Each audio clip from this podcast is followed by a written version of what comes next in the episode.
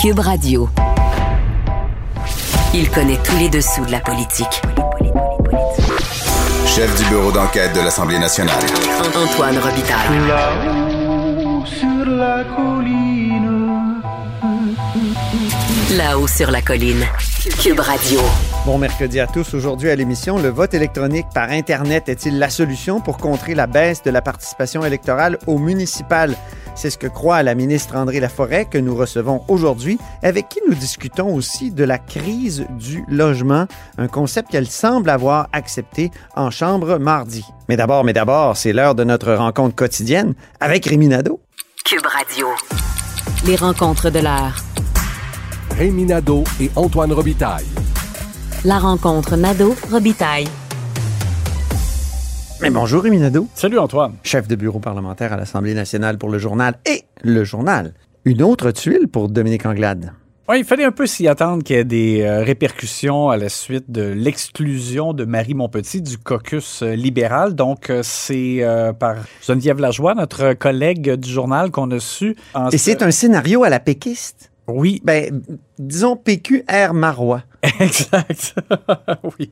Alors, donc, en ce mercredi, on, on apprend euh, que l'exécutif euh, libéral de la circonscription de Maurice Richard, euh, où est Marie Montpetit, a annoncé à Dominique Anglade qu'il démissionnait en bloc. C'est un- une répercussion immédiate.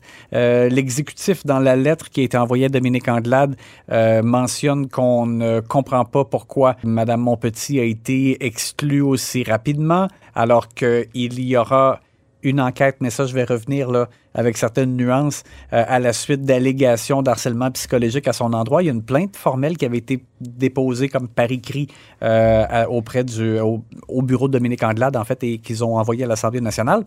Et ce qui est intéressant, c'est que dans sa lettre, l'exécutif fait remarquer qu'à la dernière élection, la circonscription de Maurice Richard a été gagnée, mais à l'arraché euh, par le PLQ, et que dans les circonstances, mais ça rend une victoire peu probable euh, en 2022. QS était venu tout près et, et même les caquistes en troisième tout près aussi. C'était vraiment une lutte très serrée. Ça a toujours été très serré, ce, ce comté-là. Je me souviens quand le PQ le gagnait, là, Lisette Lapointe, par Oui. exemple, était députée de Crémazie, ça, ça avait été difficile. Oui, et, et effectivement, c'est un, un des comtés libéraux les plus à risque pour euh, l'automne. Donc, ça, c'est, ça, ça sera intéressant de voir la suite de ça. Est-ce qu'il y aura d'autres mouvements? Est-ce qu'il y a d'autres associations libérales où ça pourrait bouger aussi dans d'autres circonscriptions? Euh, mais chose certaine, dans la lettre, donc, euh, l'exécutif signale qu'effectivement, il y a une plainte donc, qui va être traitée par l'Assemblée nationale. Mais il ne faut pas oublier que dans les médias, ce qu'il y a eu, c'est beaucoup plus que une plainte. Il y, a, il y a plusieurs personnes qui ont parlé sous couvert d'anonymat et qui ont fait état de, de comportements irrespectueux, de colère, des choses comme ça. Bon. Alors moi, je comprends que à la suite d'une enquête, bon, peut-être que le, la personne qui a porté plainte, là, éventuellement, l'Assemblée nationale pourrait conclure qu'il n'y a pas matière ou qu'on ne retient pas, dans le fond, rien contre Marie Montpetit, par exemple. Mais Dominique Anglade, elle, comme chef, on lui a signalé à elle plusieurs choses. Il y a plusieurs... Ce qui lui a fait dire, elle ne reviendra pas, euh, C'est ni au caucus, elle ne sera pas C'est candidate. ça, Dominique Anglade Mm. dit, je vois pas comment... J'ai beaucoup d'informations. ce que j'ai comme information, je vois pas comment Marie Montpetit pourrait revenir. Alors là, c'est ça, il y a une distinction. Mais ce matin, Mathieu Bocoté, dans les pages euh, du journal, posait de bonnes questions. Il disait, je ne sais toujours pas pourquoi on l'a exécuté. Mais je sais qu'on l'a exécuté publiquement en la traitant comme une députée jetable. J'ai l'impression qu'au sein de l'exécutif, puis même du parti, on estime que c'est euh, qu'on on a ce même sentiment. Oui, mais je, je reviens comme sur la nuance parce que c'est comme par exemple quand il y a une accusation, là c'est pas ça du tout, là, mais quand il y a une accusation criminelle, par exemple, une cour va entendre euh, la cause et va statuer, on pourrait dire à ce moment-là, ben, si la personne est non coupable, il n'y a pas de problème. Mais dans ce cas-ci, on parle d'un environnement de travail. Donc, Dominique Anglade, je pense, peut statuer à la lumière des informations qu'elle a de membres de son personnel actuel et passé. Est-ce qu'elle aurait pas pu dire on la suspend le temps de l'enquête? Oui, oui, effectivement, ça, ça, ça aurait été euh, possible. Mais moi, ce que je veux dire, c'est que possiblement que Dominique Anglade, elle, conclut que comme, comme esprit d'équipe, comme esprit de travail, qu'elle elle ne veut plus euh, avoir affaire, par exemple, à certaines problématiques qui lui ont été soulevées. Et ça, c'est, je trouve que c'est quand même légitime aussi. Mais là, faut voir, c'est dur de faire la lumière là-dedans et dire est-ce que c'est exagéré comme sanction ou pas? Et nous en sommes maintenant à l'analyse sportive de la période de questions.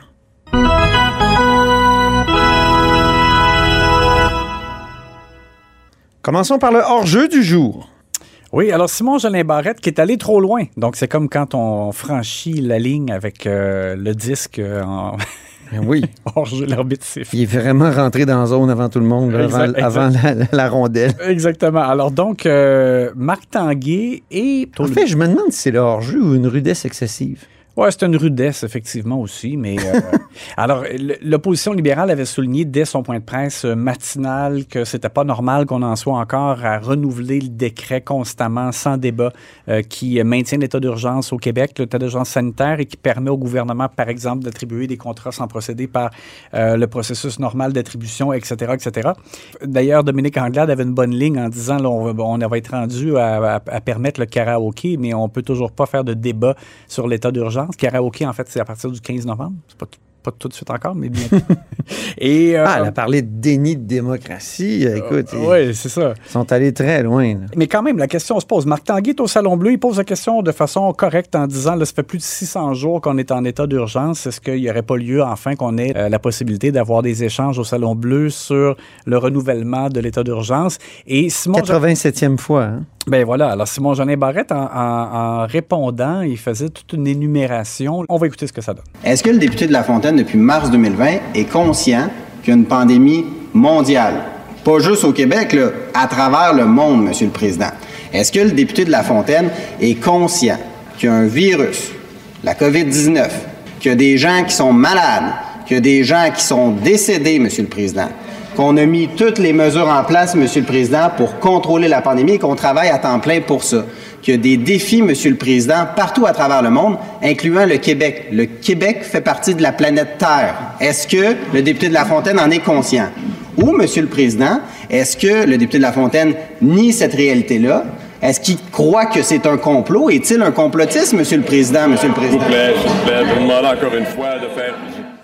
Ah, c'est ce qu'on appelle l'échapper complètement parce qu'il y, a- Oui. il y a toute une nuance entre euh, nier euh, la, la COVID ou le- la situation de pandémie et euh, remettre en question le fait qu'on renouvelle euh, fois après fois l'état d'urgence sans débat. Alors, Et les libéraux étaient vraiment furax. Ouais. Ah, J'ai croisé Isabelle Melançon dans le couloir après, là, puis euh, elle se pouvait plus. Et, et avec raison. Et j'ai beaucoup apprécié euh, l'intervention, donc, à la fin de la période de questions de- de- du leader, André Fortin, leader de l'opposition officielle. Je te dirais qu'André Fortin a, a commencé la session avec une bourde là, quand il a admis avoir conseillé Justin Trudeau. Bon, bon, je te dirais peut-être qu'on y reviendra un jour. Je, je suis pas super impressionné lorsqu'André Fortin prend la parole sur les dossiers dans les points de presse avant les périodes de questions le matin. Ceci étant, je, je trouve admirable son travail de leader en chambre et euh, il me fait penser un peu à Sébastien Prou qui avait de la classe et de l'élégance tout en ayant quand même en Du étant- mordant. Oui, c'est ça, et rigoureux. Et euh, donc André Fortin, dans ce cas-ci, je l'ai trouvé super éloquent. Il avait raison de faire une intervention de Il a attendu à la fin de la période de questions. Ça, Oui. c'est bien.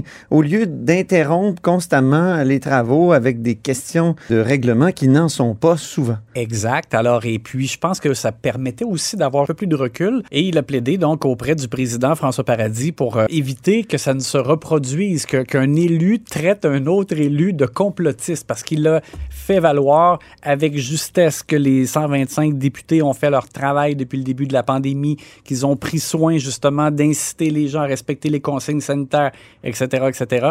Et François Paradis s'est levé et il a dit effectivement que le mot euh, complotiste donc va faire partie des mots à proscrire, donc on ne pourra pas euh, traiter le. Euh, un en fait, il a dit, et, bon, là, c'est peut-être euh, de la poutine parlementaire, mais on aime ça, Mhm. euh, manger cette, euh, ce plat. Hein, et, et donc, il a dit, je ne veux plus entendre ce mot. Moi, j'ai pensé tout de suite que c'était une façon de le mettre au lexique. Là, on m'écrit que le terme complotiste n'est pas nécessairement au lexique. Ben moi, c'est- Euh, ben, en fait, que, moi, je l'ai interprété de, de- de la façon suivante, c'est-à-dire que j'ai l'impression qu'un élu peut faire état de quelqu'un qui aurait tenu des propos complotistes, quelqu'un qui est à l'extérieur de la Chambre, mais de ne pas accuser un autre élu, je pense que c'est l'esprit. Écoute, si Girouette est, est au lexique, là, Ouais. je pense que complotiste peut l'être. oui, effectivement. L'amende honorable du jour. Oui, Pascal Bérubé, euh, député de Matane, qui euh, a tenu un propos à micro fermé. Il a posé des questions sur la possible imposition de la loi 101 au Cégep au Québec à Simon Jolin Barrette, mais euh, c'est la ministre de l'Enseignement supérieur, Danielle McCann, qui s'est levée pour répondre et il, il, laissé euh, tomber hors micro euh, quelque chose comme c'est ouais, c'est pas votre meilleur. Euh, Il a dit Hey boy, c'est pas votre meilleur. Bon, c'est ça, à l'intention de Daniel McCann.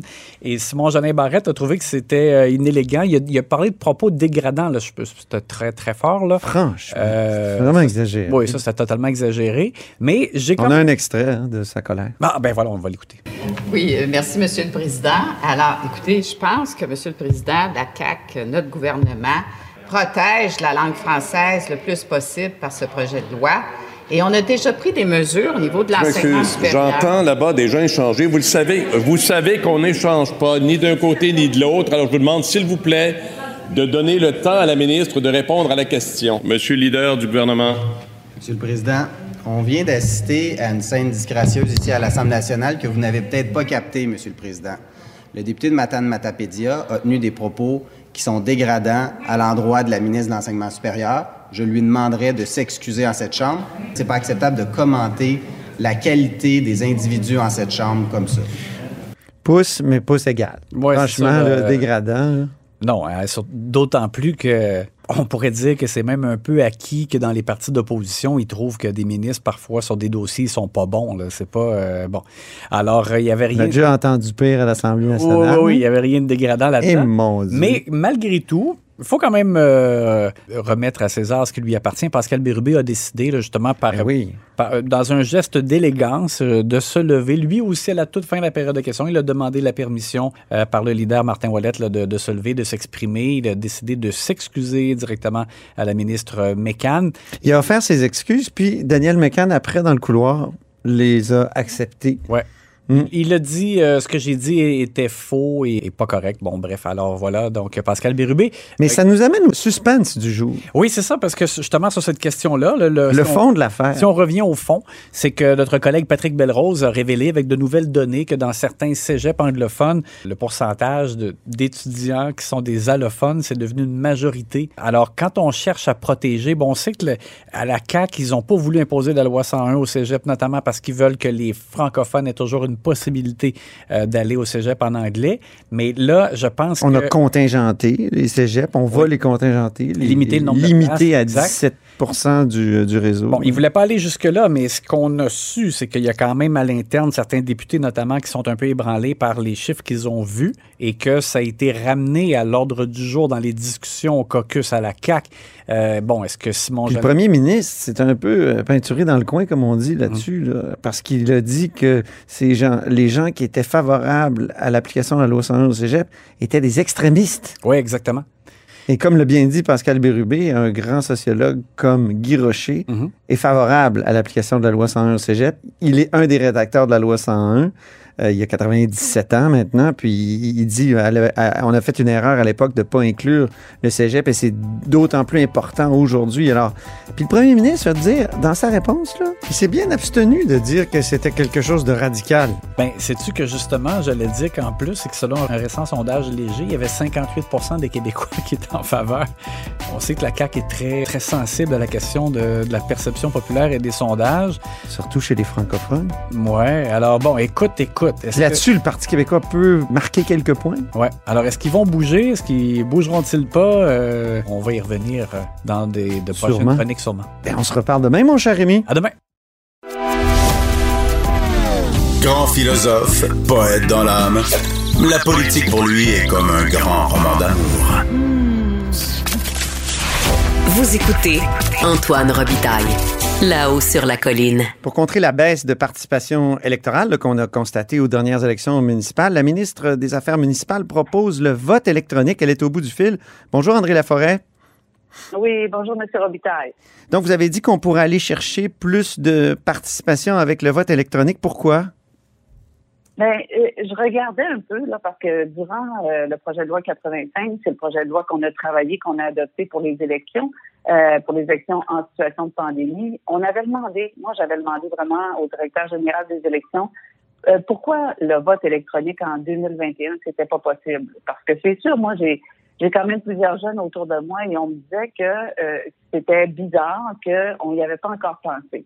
Alors moi, c'est certain que le directeur général des, des, des élections avait déjà travaillé la possibilité d'un vote électronique. Il y avait même un rapport qui avait été déposé, je crois, de 200 pages. Ça avait été travaillé. Maintenant, euh, lui m'avait vraiment confirmé que pour les élections de 2021, les élections de, de, de municipales, c'était impossible d'envisager euh, le vote électronique parce que c'est sûr qu'il faut une question de confidentialité. Il y a plusieurs obligations. Euh, alors là, c'était sûr que pour lui, c'était pas c'était pas la bonne année pour avoir un vote électronique, sauf qu'il était très, très ouvert à le travailler. C'est compliqué parce qu'à l'époque, j'avais fait une entrevue, je crois que c'était au mois de mars, avec une porte-parole du DGEQ qui nous avait dit ben, si le gouvernement le met dans la loi, la loi 85, euh, ça va être possible de tenir au moins des projets pilotes. Il y avait l'opposition aussi qui disait ça. Est-ce qu'on n'a pas raté une occasion?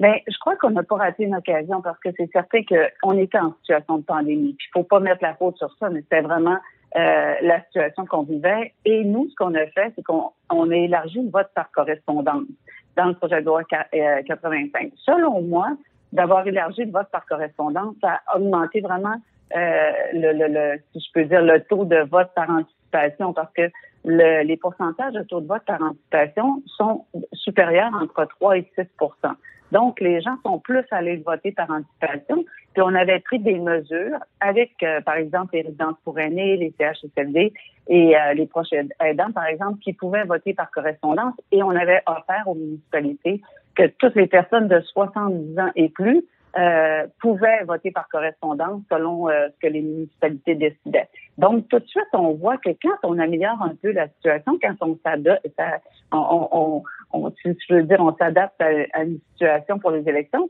ben juste le niveau de mmh. vote par anticipation, on l'a augmenté.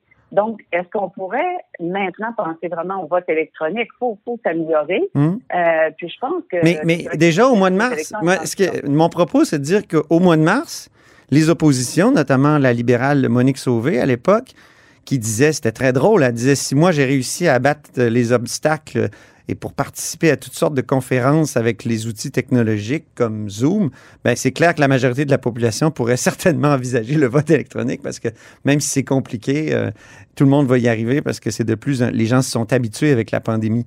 Donc, elle vous demandait, Monique Sauvé, de faire une modification, puis le DGEQ, quand je l'ai interviewé, il disait, ben oui, si on le met dans la loi, on va pouvoir faire des projets pilotes. Donc, je, je, répète ma question. On dirait que c'est vous qui avez, à l'époque, c'est le gouvernement qui a mis les freins sur le vote électronique.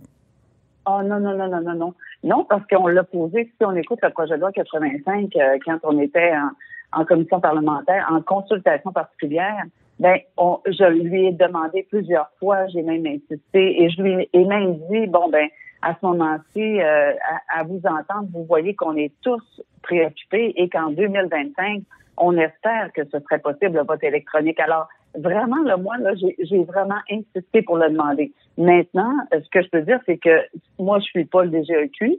C'est lui qui s'occupe, c'est lui qui est responsable des élections. Et euh, honnêtement, avec les résultats qu'on a eus, ben c'est quand même positif dans le sens que le DGEQ, c'est sûr que avec tout ce qu'on a vécu euh, avec la pandémie, les gens étaient plus sur le web. Ben je pense que là, évidemment, le DGEQ devra vraiment euh, prendre cette demande-là, considérer cette demande-là, et oui, pour 2025, aller de l'avant. Maintenant, comment on va aller de l'avant? Est-ce que ce sera, euh, ce sera avec des bornes? Est-ce que ce sera par Internet? C'est à lui de décider parce que la commande est passée. Ça, je peux vous dire, M. Robitaille, je l'ai répété tout le temps, tout le temps, et j'ai insisté, même avec les groupes, euh, les collègues, on a insisté pour l'avoir en 2025. Le DGEQ euh, disait à l'époque que ça prendrait un autre mandat d'étude. Lui avez-vous donné?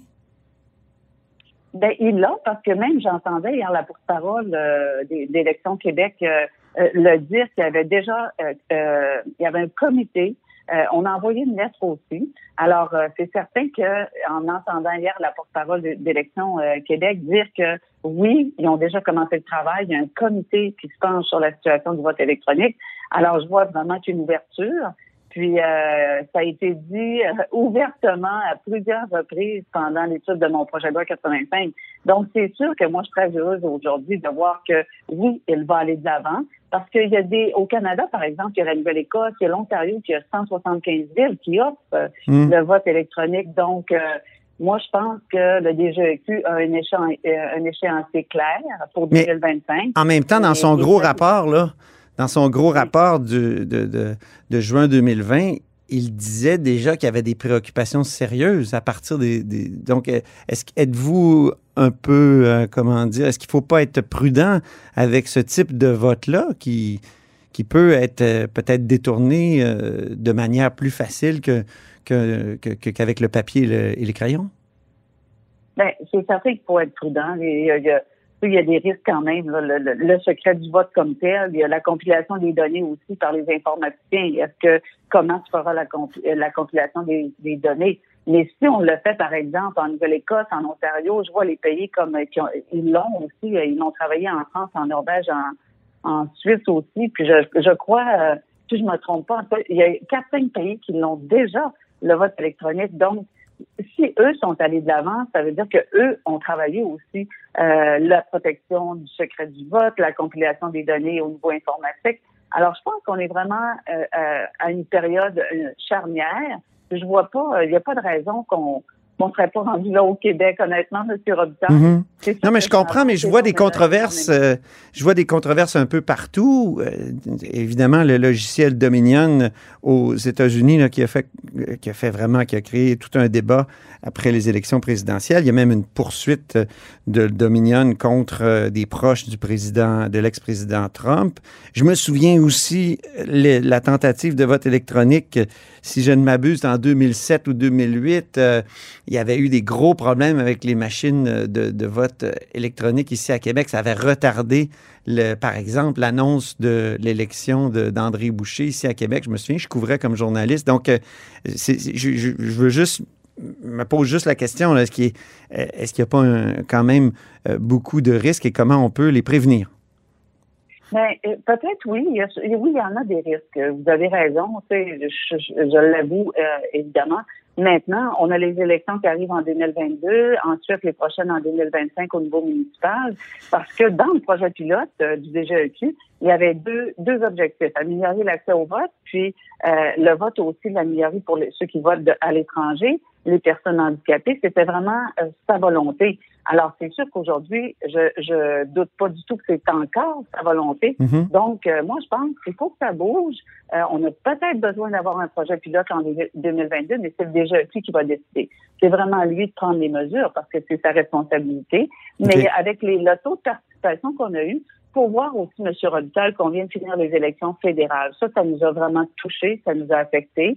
Les gens, deux élections coup sur coup. En Ouais. 2008, 2008, on avait eu les mêmes, la même situation. oui. Et le, le taux avait chuté de, de jamais, jamais vu depuis les 70 dernières années. On se fatigue vite.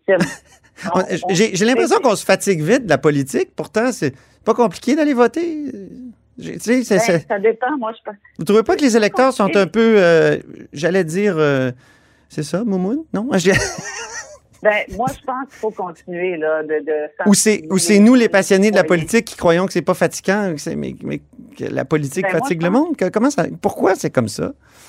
Ben, moi, il y, y a plusieurs raisons hein, cette année. La, la pandémie, depuis un an et demi, les gens, euh, oui, c'est vrai, les, les, gens sortent moins.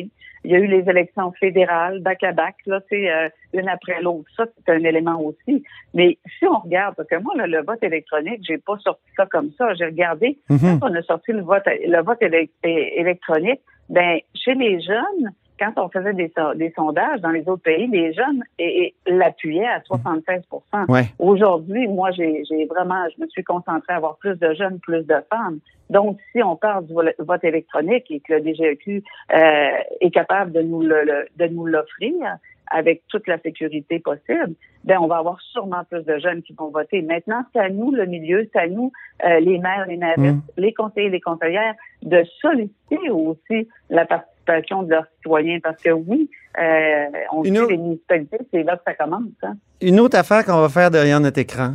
Je je sais pas, je trouve qu'on fait tellement tout devant notre écran, on se divertit, on règle nos comptes de, de banque. On, là, maintenant, on, on va voter. Je, je sais pas, moi, j'ai- j'aime bien me rendre au bureau de scrutin, vous? Ben oui, moi j'adore ça, j'adore ça. C'est sûr, moi, euh, dimanche, disons, j'ai pas dormi beaucoup, là. Mais euh, quand on dit voter derrière nos écrans, et c'est ça qu'on parlait, il y a des possibilités différentes. Hein. Peut-être que ce serait un vote électronique, mais avec des bornes, mais il faudrait quand même se déplacer pour aller voter. Ah. Donc, c'est à lui, là, c'est vraiment au DGEQ de décider pour améliorer la participation, parce que même les élections fédérales, M. Robitaille, on a eu une baisse de 10 des dernières élections Ben oui. euh, fédérales. Donc, on voit là que la politique, faut euh, bien expliquer aux gens l'importance de nos élus, Mm. euh, parce que oui, euh, faut les encourager, faut aller voter. Vous l'avez vu, le Montréal, Québec, c'était très, très, très euh, serré. Euh, et, et c'est là qu'on voit que c'est important d'aller voter parce que les quelques votes de différence pour la ville de Québec, ben c'est peut-être ça qui a, qui, a, qui a changé la donne aussi. Alors c'est important, faut pas lâcher. Moi je contente, plus de femmes, plus de jeunes. Ça, Oui. Notre campagne est vraiment réussie, mais je lâcherai pas. Puis oui, il faut aller vers un vote électronique ou il faut euh, changer la manière d'aller voter, vote internet, vote électronique. En tout cas, ce sera à lui de, de de choisir, Hmm. mais en même temps, je pense qu'il y a beaucoup de pression ces temps-ci parce que faut peut-être donner plus euh, d'informations aussi euh, et de formation aux, aux- aux plus jeunes générations sur l'importance de la politique locale. Il- C'est pas juste la manière dont on vote, il y a comme un décrochage civique de la part de, de plusieurs générations là, dans, le fait de ne pas aller voter. Ben là, c'est sûr qu'on va avoir plus. On a plusieurs. euh, par exemple, je regarde Catherine Fournier, 29 ans. Euh, ensuite, je regarde la mairesse de Chapet, 21 ans. On va avoir beaucoup plus de jeunes. Ben, je pense que les prochaines élections, on va, les, les, les jeunes seront plus interpellés. Moi, je l'espère. Est-ce que vous, rien, le euh, cours, le cours éthique, euh, et culture religieuse qui va être transformé en éthique et culture québécoise, quelque chose comme ça, est-ce que vous pensez que ça peut aider ça à long terme? Sûrement, sûrement, parce qu'on va voir l'importance, euh, l'importance de, de, de, de tous nos gestes en tant que Québécois, notre histoire, pourquoi on a élu des premiers ministres, comment comment ça s'est passé. Moi, je pense que ça va juste aider. Alors, on met vraiment, euh, on met on, on met tous les atouts pour Mhm. euh, euh, pour impliquer les Québécois et les citoyens, surtout dans les municipalités, parce qu'on sait là, euh, les, les, les élus ont été très très interpellés les- la dernière année. Alors, faut les encourager. Dernière question. Vous êtes ministre des Affaires municipales, mais aussi de l'habitation. Or, hier, en Chambre, l'opposition, je crois que c'était Marie-Claude Nichols, a dit J'ai entendu enfin le mot crise du logement dans la bouche de la ministre. Est-ce que vous avez euh, vu une sorte de lumière ou est-ce que est-ce qu'il y a un changement dans votre discours, comme, comme Mme Nichols semble dire? Il n'y a pas de changement dans mon discours, M. Robitaille, parce que moi, je travaille avec les directeurs et les directrices d'office d'habitation de partout au Québec. Et il n'y a personne, il n'y en a aucune, au- au- aucun qui m'ont dit qu'il y avait une crise du logement. Par contre, moi, je suis assez consciente, euh, je suis assez euh, transparente pour Donc, dire ça, vous que- l'avez échappé hier, ce mot? Parce Non, que vous l'avez dit, là, j'ai regardé les transcriptions, vous l'avez dit. Oui, c'est parce que la question était de dire est-ce que la ministre avoue qu'il y a une crise du logement? Moi, il n'y a pas une crise du logement partout au Québec, mais on travaille vraiment avec des municipalités. Par exemple, il y en a quatre, comme je le mentionnais. Sherbrooke, Drummondville, ça, c'est sûr que ça me préoccupe énormément.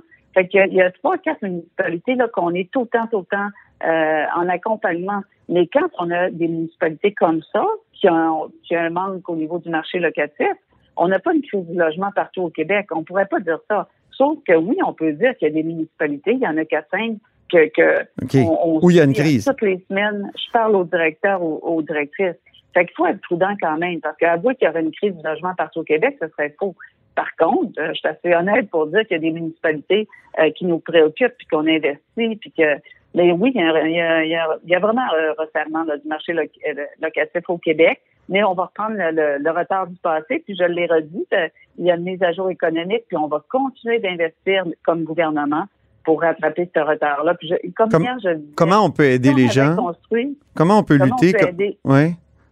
ben, comment on peut aider? C'est tous les programmes qu'on a euh, qu'on a améliorés, qu'on a changés. On a mis le programme 730 millions dans l'archéologie.